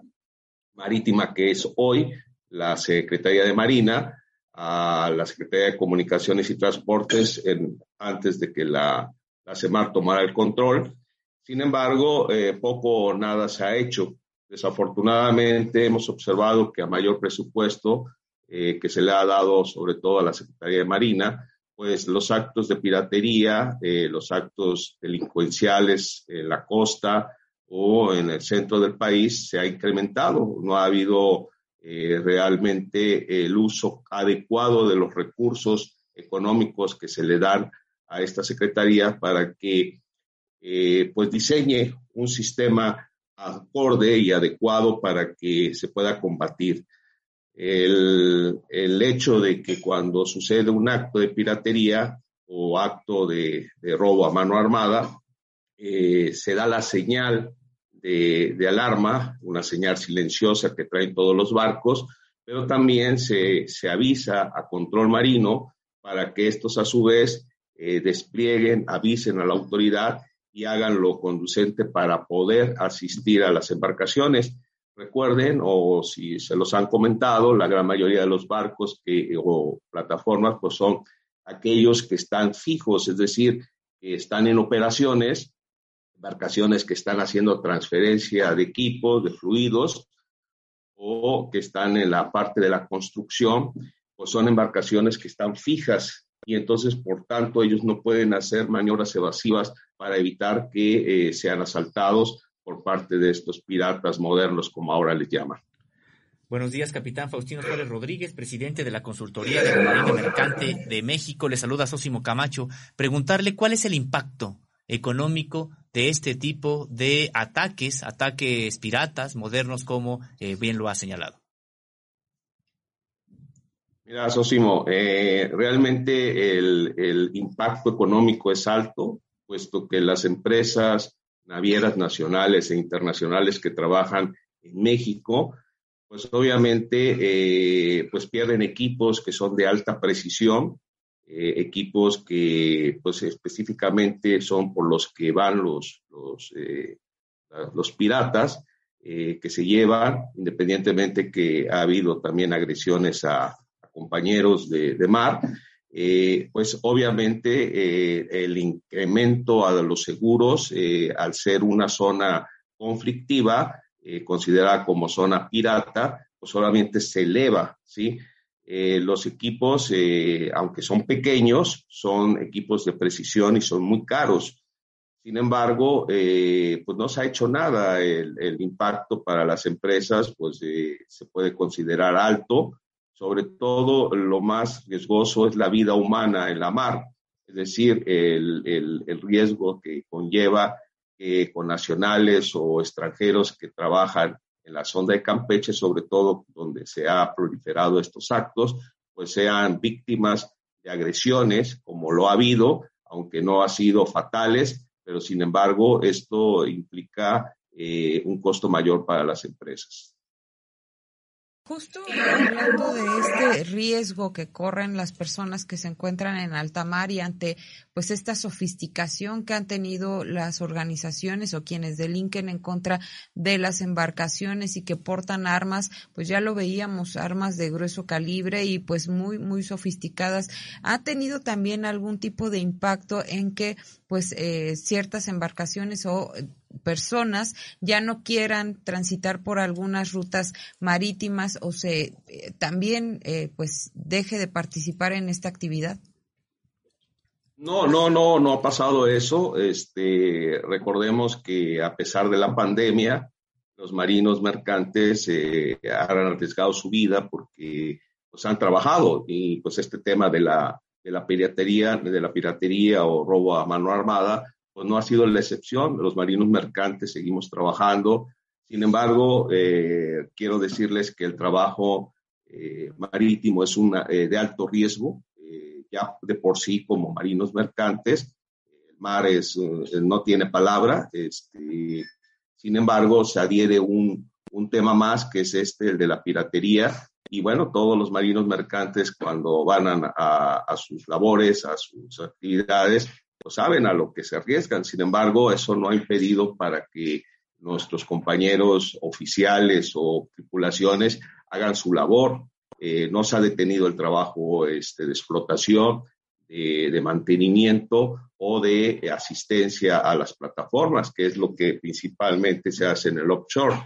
Entonces, este, ahí sí no hemos visto una reducción o que las empresas estén sufriendo por tripulantes por este tema. Sin embargo, eh, sí peleamos los marinos mercantes y lo hemos hecho y lo hemos denunciado en todos los medios, eh, las formas posibles que hemos tenido, eh, que la autoridad marítima haga su labor, ¿no? Que esos recursos los utilicen para proteger a la gente de mar, las embarcaciones. Recordemos que es una actividad en la gran mayoría que se hace en forma fija, es decir, las embarcaciones se trasladan a las plataformas, se posicionan cerca de, ellas para hacer las actividades. Y bueno, es el, el quedamos a la merced de estos este, atracadores y, bueno, este, pues ellos llegan y con la gran facilidad se suben a las embarcaciones, eh, a pesar de que se tienen eh, pues el código PVP, que es un código que, que manejamos para eh, que practicamos a bordo de las embarcaciones para tratar de evitar en lo posible ser afectados. Pero eh, te digo, los marinos mercantes seguimos haciendo nuestra labor, seguimos haciendo esta actividad y yo creo que ahí no hemos sido, eh, pues no ha habido problemas para las empresas de que no tengan con quién trabajar. Capitán, ¿se podría establecer algún origen de estas personas que atacan a embarcaciones en México? ¿Sabemos si pertenecen a algún grupo de la delincuencia organizada? Porque como operan, así como está señalado cómo operan, pues se ve que no son personas, o sea, son personas organizadas pues para delinquir. No sabemos si operan a nombre incluso de alguna de las organizaciones conocidas en México o vienen de otras partes del mundo. ¿Se tiene información al respecto? Bueno, eh, definitivamente no. Eh, no tenemos una información concreta de que sea la delincuencia organizada la que está actuando. No sabemos si es una organización delictiva. Eh, sin embargo, sí sabemos que son grupos de personas que primero roban las embarcaciones pesqueras, este, que son las que utilizan para hacer estos atracos, roban los motores fuera de borda, que son de gran precisión, y obviamente el armamento que ellos traen en muchas ocasiones son armas largas, eh, así como lo han denunciado nuestros compañeros en mar, que eh, llegan y los este, intimidan a, ellos con este tipo de, armamento. Eh, pero bueno, lo que sí decimos y, lo volvemos a repetir es que esto que se roba tiene que tener un mercado. ¿Dónde está ese mercado? Es ahí donde la autoridad, el, Ministerio Público Federal, debe de hacerle investigaciones. O no le toca a la CEMAR, a la CEMAR le toca disuadir eh, hacer los eh, protocolos necesarios para este, combatir el asalto a mano armada, pero eh, sí sabemos que, obviamente estos equipos no los utilizan para, para tenerlos en sus casas, los, tiene que haber un mercado para ello, no sabemos dónde está ese mercado, no tenemos esa información, porque realmente no se ha hecho nada, o sea, se denuncia, las empresas hacen su denuncia como deben de ser, ante el Ministerio Público, ante la Fiscalía Federal, pero desafortunadamente nunca hemos sabido que lleguen a fondo o que se haya tenido algún delincuente. Desafortunadamente, eh, la Secretaría de Marina, a través del secretario de Marina, eh, eh, Ojeda, pues incluso se ha atrevido a, denunciar a los marinos mercantes, decir que estamos pues coaligados con los criminales, ¿no? Que porque llegan precisamente y llevan y se llevan un equipo específico. Pues obviamente los equipos que, se llevan son equipos que están en cubierta, que se operan, que están que, equipos que se están utilizando para la operación eh, precisa en, en, la zona de Campeche, y esos son los equipos que se llevan. Ellos no llegan y, y se esperan horas para atracar, ellos llegan a lo que van a lo que está en cubierta, lo suben a las embarcaciones, amagan a la gente eh, hay quienes aprovechan para asaltar a los tripulantes, llevarse sus objetos personales, pero de eso a que nuestro secretario de Marina se atreva a acusar a los marinos mercantes como lo hizo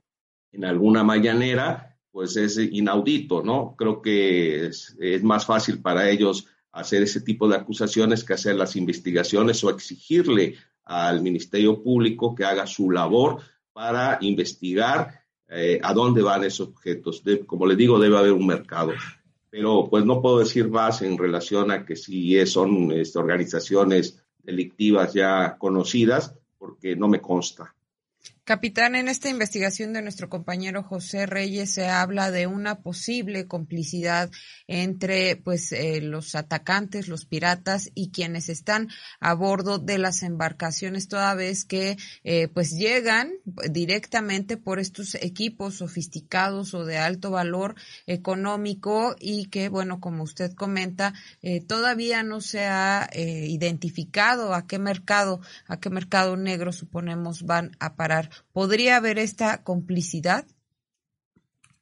Yo, yo, lo, yo no puedo tampoco asegurar que sea así o no, ¿sí? Lo cierto es que lo que le comento, esos equipos normalmente están en cubierta, están en uso, están en operación,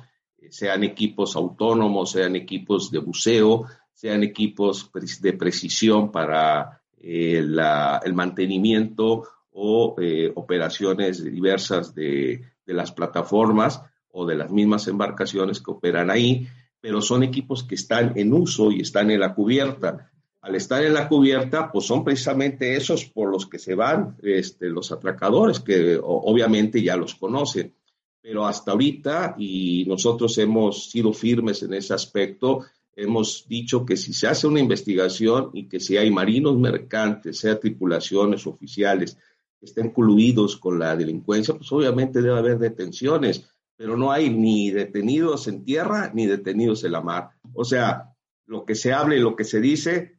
se dice por, por darle una respuesta a, los periodistas o eh, como lo que sucedió y lo hemos visto, a los marinos mercantes nos quisieron, eh, desde que la intención de que la Armada de México quiso tomar la Marina Mercante, y que hoy este gobierno de Andrés Manuel López Obrador se las dio definitivamente. A nosotros nos han tratado como delincuentes, eh, gente que nos dedicamos a extorsionar o gente que somos corrupta. Eh, eso es así como nos han manejado. Sin embargo, eh, nos han hecho ver como si fuéramos nosotros gente que nos dedicamos al servicio público y no es así. Nosotros somos trabajadores civiles que trabajamos para empresas privadas. Así que yo niego rotundamente, eh, sin que haya este, una información concreta, que haya marinos mercantes que estén coludidos. Eh, lo que sí le puedo decir, y lo, repito, es que esos equipos que se llevan son los que están en cubierta, no están guardados en, pañoles, no están guardados eh, en, bajo cubierta, sino que están en operación y esos son los que son los que se los que retiran los los este, piratas. Capitán Faustino Suárez Rodríguez, preguntarle también eh, desde su experiencia, ¿a qué se le puede atribuir este incremento en ataques piratas, en robos? En robos a embarcaciones, en el sentido de que pues no es un fenómeno exclusivo de México. Tenemos tres áreas, de acuerdo con una investigación también consultada por José Reyes para elaborar este, este reportaje. Tenemos una investigación de la eh, Universidad a Distancia de Madrid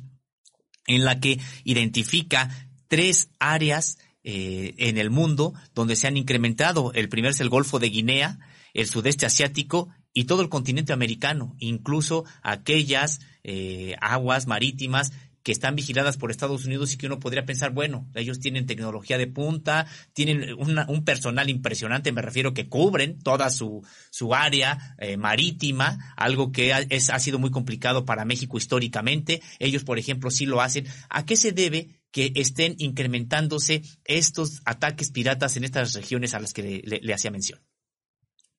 Bueno, eh, cuando nosotros conocimos el tema de la piratería eh, en el mundo, eh, principalmente en zonas este,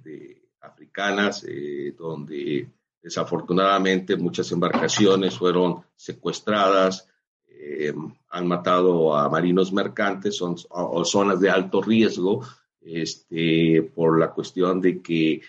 ahí sí eh, eh, las embarcaciones o la tripulación son causa de pedir rescate a las empresas navieras. hay una causa ah, principal que se debe conocer. Muchas, muchos, muchas embarcaciones de diferentes partes del mundo lo que hacían o lo que muchos hacen es descargar sus residuos muchas veces tóxicos en esas costas y bueno, mucha gente que se dedicaba a la pesca, eh, gente de, de, esa zona de piratería, pues, este, pues su producto fue mermando precisamente por la alta contaminación ocasionada por las embarcaciones de empresas que dolosamente iban y, tiraban esos residuos. Entonces, eh, pues al, al, verse, son de por sí países muy pobres, pues obviamente, eh, pues vieron la manera de, de, hacerse dinero y encontraron esta, la piratería. Eh, ustedes vieron por ahí la, la película del Capitán Phillips, eh, donde pues el trama más o menos maneja lo que es parte del código PVP, aunque se sale del contexto real de, del código PVP, pero lo cierto es que es un tema de, de, de, afectación a esa zona económica de, esos países que se afectó por la contaminación ocasionada por empresas de diferentes países que iban y pues de forma desconsiderada eh, descargaban sus residuos ahí. En México, en el caso de México, pues realmente pues todo lo podemos decir que es la pobreza, ¿no? La pobreza y que estos delincuentes ya le tomaron la medida a la autoridad marítima ya que ellos pues realmente no están haciendo su labor. Eh, tienen un presupuesto alto donde se pueden tener bases eh, marítimas en plataformas que ya están abandonadas. Ahí se pueden crear una base marítima donde se tengan eh, equipos de, alta velocidad que puedan asistir en un momento dado rápidamente los lugares donde, donde se tiene un acto de piratería la utilización de drones, este, pero no lo hacen, o sea, no se está haciendo nada. Quieren salir de, su muelle, donde ellos están, eh, tardan cuatro horas para llegar al lugar donde, donde ya se produjo un acto de piratería. Entonces, lo cierto es que en México se le tomó la medida a la autoridad. Ellos, eh, en algunas pláticas que se tuvo eh, con, con, las bases este, eh, del sector naval en, la zona de Campeche, cercanas a la, costa de Campeche, Ciudad del Carmen, Dos Bocas, pues se alertó de que se iban a crear fondeaderos donde eran fondeaderos que estaba determinando la autoridad precisamente para evitar que cualquier barco se fondeara en, en, posiciones diferentes y que fuera más difícil para la autoridad asistir en caso de un asalto. Pero hasta en esas zonas de seguridad que,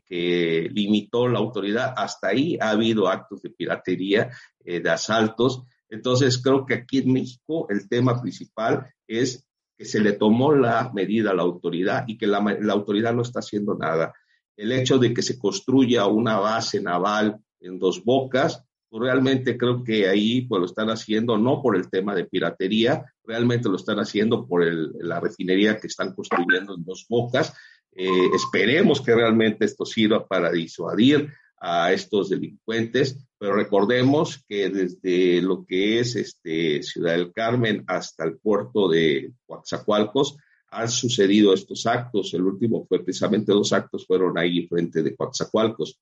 Entonces, se debe de crear un sistema eh, de vigilancia, el uso de, helicópteros para que eh, salieran en un momento dado para para esa zona, ese punto, para que ellos eh, lleguen primero, eh, localicen a esas embarcaciones, que obviamente son embarcaciones rápidas, y que eh, las lanchas de intercepción de los marinos, pues lleguen al punto, no que llegan a donde fue el asalto y ya después del niño ahogado se quiere hacer las cosas. Entonces, aquí yo creo que es una toma de medida que le han tenido a la autoridad.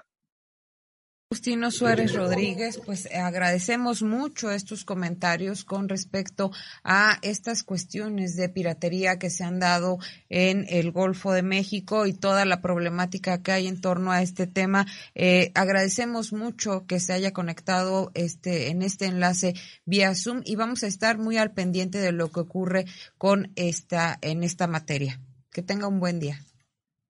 Muchas gracias. Un saludo para todos. Pues ahí está, Sosimo, el capitán Faustino Suárez Rodríguez, presidente de la Consultoría de Marina Mercante de México, con este tema que, bueno, pues nos dice que desde 2015 ellos han identificado este incremento de ataques piratas a las embarcaciones que están en el Golfo de México y, por supuesto, eh, pues toda esta problemática que tienen eh, que enfrentar los marinos mercantes en este trabajo que es ya de por sí de alto riesgo por lo que significa trabajar en la mar, pero pues que con estas condiciones se hace todavía más riesgoso. Así y lo que señalábamos en este sentido es de que se trata, la, en el caso de la piratería, de un tema que sigue subsistiendo en nuestros días, sigue subsistiendo a pesar de todas las herramientas tecnológicas que, digo, no solo México, sino en términos generales, los países en el mundo se han dotado para prevenir este tipo de asaltos, este tipo de ataques en alta mar y que como decíamos termina termina repercutiendo pues en las personas porque finalmente eh, cualquier ataque económico importante así sea contra un particular y sobre todo también cuando se trata de empresas públicas como en el caso de petróleos mexicanos pues termina impactando también a la sociedad en general sobre todo cuando decíamos se trata de recursos de recursos públicos esta, hay estadísticas que confirman que año tras año se incrementan en términos generales en todo el mundo los los ataques eh, pues piratas. Y también podríamos eh, atribuirlo a una situación económica importante eh, eh, mala pues que ha, en términos generales ha tenido que padecer el mundo con estas crisis cíclicas de 2000 ocho de manera muy importante, luego la que nos trajo eh, la pandemia de COVID-19, que animan todo este tipo de conductas ilícitas y como ya se señalaba, mucha de la eh, actividad ilegal que se realiza en el mar, pues tiene asidero en el eh, en tierra firme. Esperemos que estas esta, estos hechos que ocurren en México se investiguen, sean perseguidos, en este caso tendrán que ser perseguidos por la Fiscalía General de la República para que se inhiba la comisión de estos actos. Así es, Osimo. Y bueno, en esta investigación de nuestro compañero José Reyes se indica que el Código Internacional para la Protección de Buques e Instalaciones Portuarias, eh, IPS, en inglés es uno de los conjuntos más importantes de normas de seguridad marítima del derecho internacional desarrollado por la Organización Marítima Internacional y en este código pues hay tres niveles de protección. El primero se refiere a revisiones a puertos y accesos y embarcaciones para ver que no entren armas y revisión y registro de personas que van a abordar. El nivel 2 es cuando existe una serie de eventos donde se dan casos que elevan la seguridad de puertos y embarcaciones y el nivel 3 cuando se trata de actos de terrorismo o piratería actos de alto riesgo cuando la situación ya está presente. Así es, y también tendremos que señalar que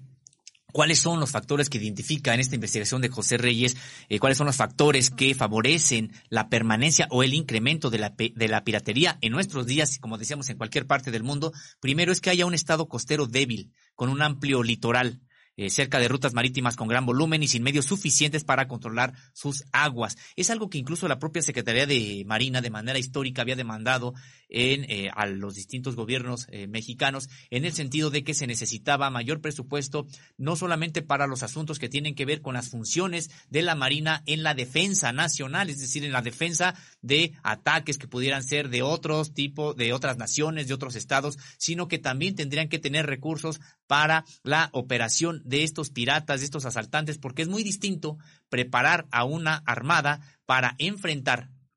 a otra armada, es decir, a una, una guerra entre países,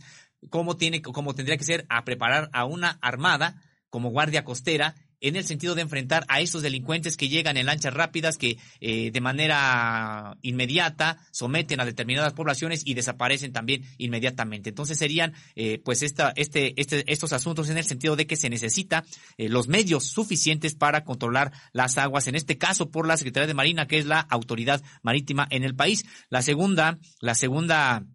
situación que puede favorecer el incremento de estos ataques piratas es un desarrollo normativo escaso a nivel local o ausencia de jurisdicción que fomente la impunidad de dichos delitos, lo que en ocasiones correlaciona con la corrupción y la aceptabilidad cultural de la piratería, que en algunas regiones tiene raíces históricas profundas. Pues una situación que decíamos también eh, es, de, de poner atención en México en el sentido de que se tienen que investigar los casos para que haya la posibilidad de sanciones y de, disuasión a este tipo de actos. Y finalmente el tercero es un contexto socioeconómico en el que reina la pobreza o en el que la actividad pirata promete una rentabilidad económica, en particular en contextos de sobrepesca o pesca ilegal por parte de flotas extranjeras. Y aquí también es lo que, eh, bueno, pues queda eh, todavía para investigarse de dónde son estos piratas que están atacando, por lo menos en, en lo que le corresponde a México, del el Golfo de México,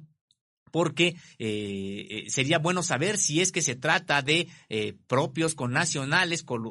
organizados para delinquir o que incluso vengan de otras partes del mundo a tratar de saquear recursos de empresas y de empresas estatales que circulan o que o cuyas mercancías circulan por aguas territoriales mexicanas. Así es, sí, muy bueno. Algo que nos estaba diciendo el capitán Faustino Suárez, que a mí me llamó mucho la atención, es que justo en algunos puntos del mundo donde se lleva a cabo la piratería, pues eh, también se ha dado por este fenómeno en que las empresas, eh, las grandes empresas, dolosamente llegan a, pues, a hacer tiraderos en la mar y eh, afectan prácticamente toda la producción pesquera de las poblaciones aledañas y que a veces pues los pobladores de estas de estos territorios impactados por la contaminación que generan algunas empresas de manera dolosa son quienes atacan después a eh, pues ciertas embarcaciones porque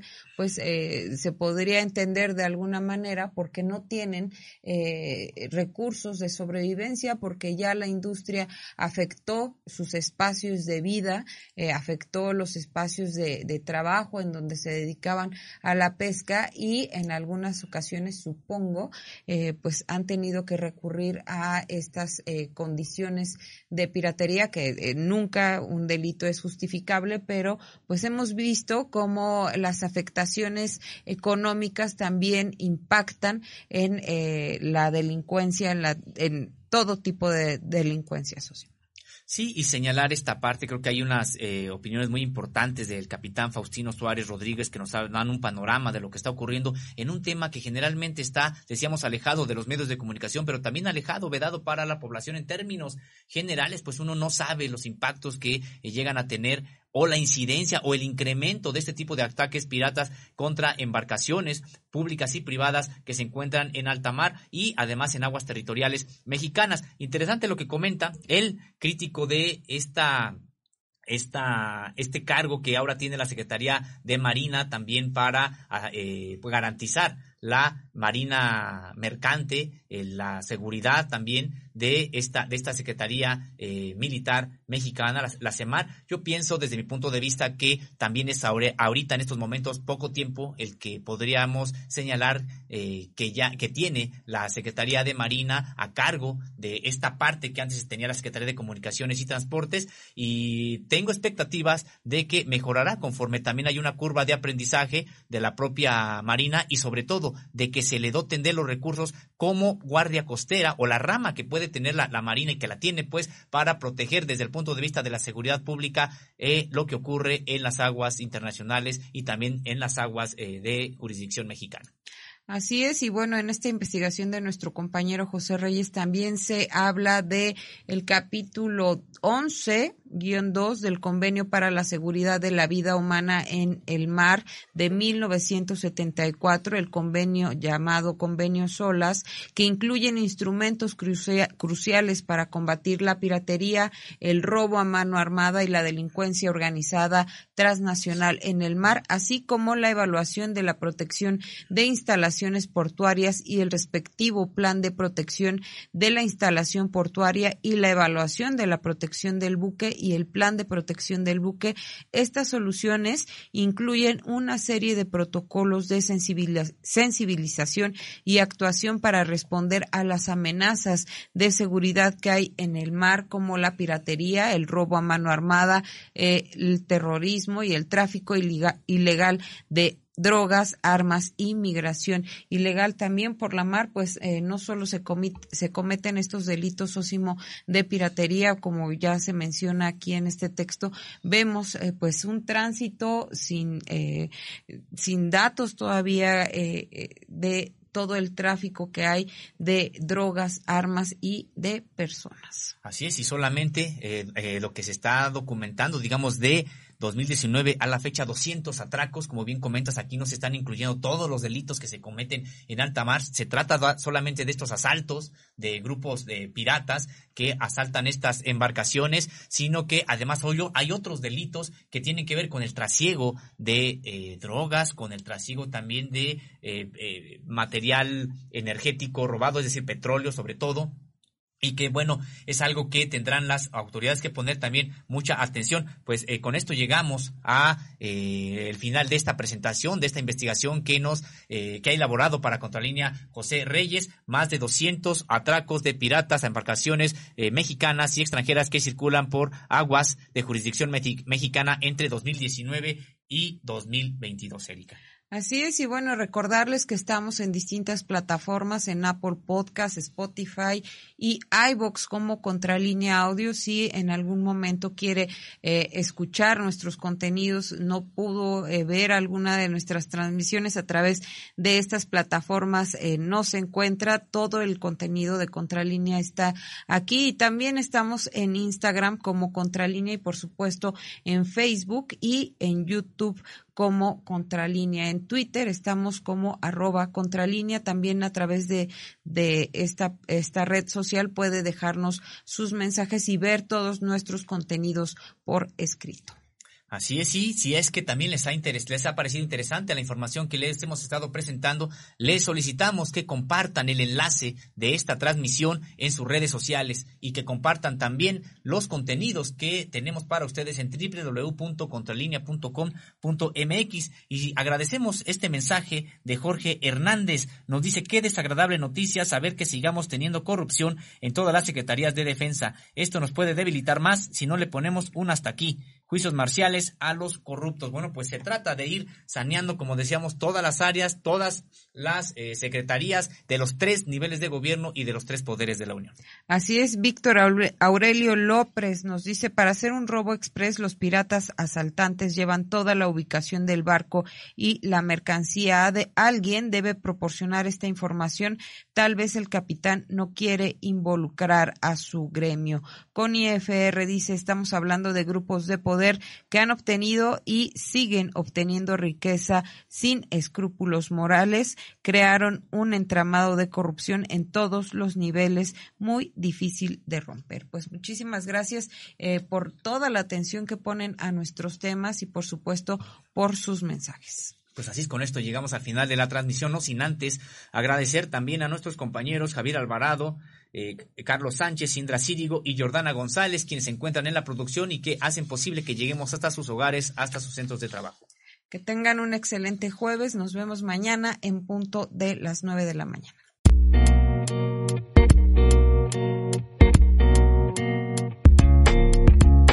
Contralínea Audio presentó el programa informativo de la revista Contralínea, Periodismo de Investigación.